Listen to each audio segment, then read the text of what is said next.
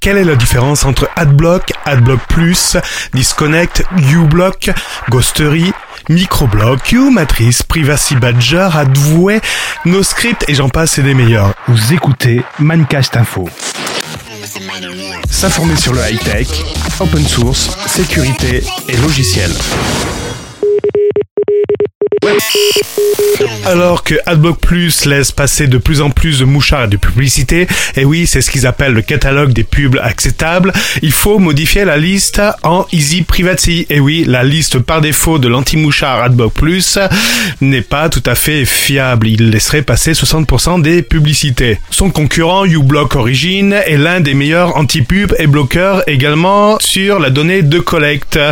Mais c'est pas le plus efficace. Le plus efficace serait Ghostery. Lui, il a le meilleur taux de filtrage, mais il a rencontré des problèmes de fuite de données concernant les habitudes de ses utilisateurs, qui a été dénoncé par un des consultants en 2015 qui s'appelle Denis Zazolski. C'est ennuyeux pour un anti-tracker. Toutefois, notons que depuis 2018, son code source est devenu open source. Dans les anti-trackers, dans les anti-pubs, j'ai également pu noter l'utilisation de uMatrix. uMatrix est plutôt un point de tout clic pour bloquer. Bloquer quoi Tout ce qui peut vous traquer, les scripts, les iframes, les pubs, les Facebook, etc.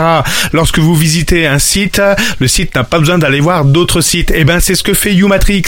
Il permet de, bloquer donc les cookies, les feuilles CSS de domaine autres que celui que vous êtes en train de visiter, les polices en téléchargement, les images, les plugins, les scripts, les requêtes effectuées par des scripts, ce sont des trames XHR pardon ou encore des frame. Voilà. Eh ben, lequel choisir dans tout ça? Après avoir mis tous ces bloqueurs de pub dans un panier, secoué bien fort et ressorti les petits papiers, j'en ai éliminé quelques-uns. Ah bah oui, ça aurait été trop simple sinon. J'ai éliminé Ghostery avec son problème de fuite de données en 2015. Allez, éliminé. J'ai également éliminé AdBlock Plus qui laisse passer trop de mouchoirs. Il faut faire trop de réglages pour pouvoir être tranquille. Au revoir AdBlock Plus. Je vous ai même pas parlé de Disconnect et je veux même pas en parler. Allez, je me suis concentré sur uBlock Origin, qui est en plus en licence GPL, c'est-à-dire que l'utilisation, l'exploitation du code source peut être fait gratuitement et gracieusement. Donc c'est l'un des meilleurs anti-pub et bloqueurs de pub. Moi je l'ai testé et j'adhère. Alors pour les un peu plus initiés, j'ai également mis en parallèle uMatrix qui me permet de bloquer pas mal de choses. Mais le problème, il en, bloque un peu trop. D'ailleurs, en parlant de bloquer, j'ai également mis un jour NoScript. Je l'ai vite arrêté. Pourquoi? Parce qu'aujourd'hui, les sites internet utilisent du Java, JavaScript, du Flash ou d'autres scripts. Et NoScript bloquait tout ça. Donc il était même impossible de naviguer. Donc résumons.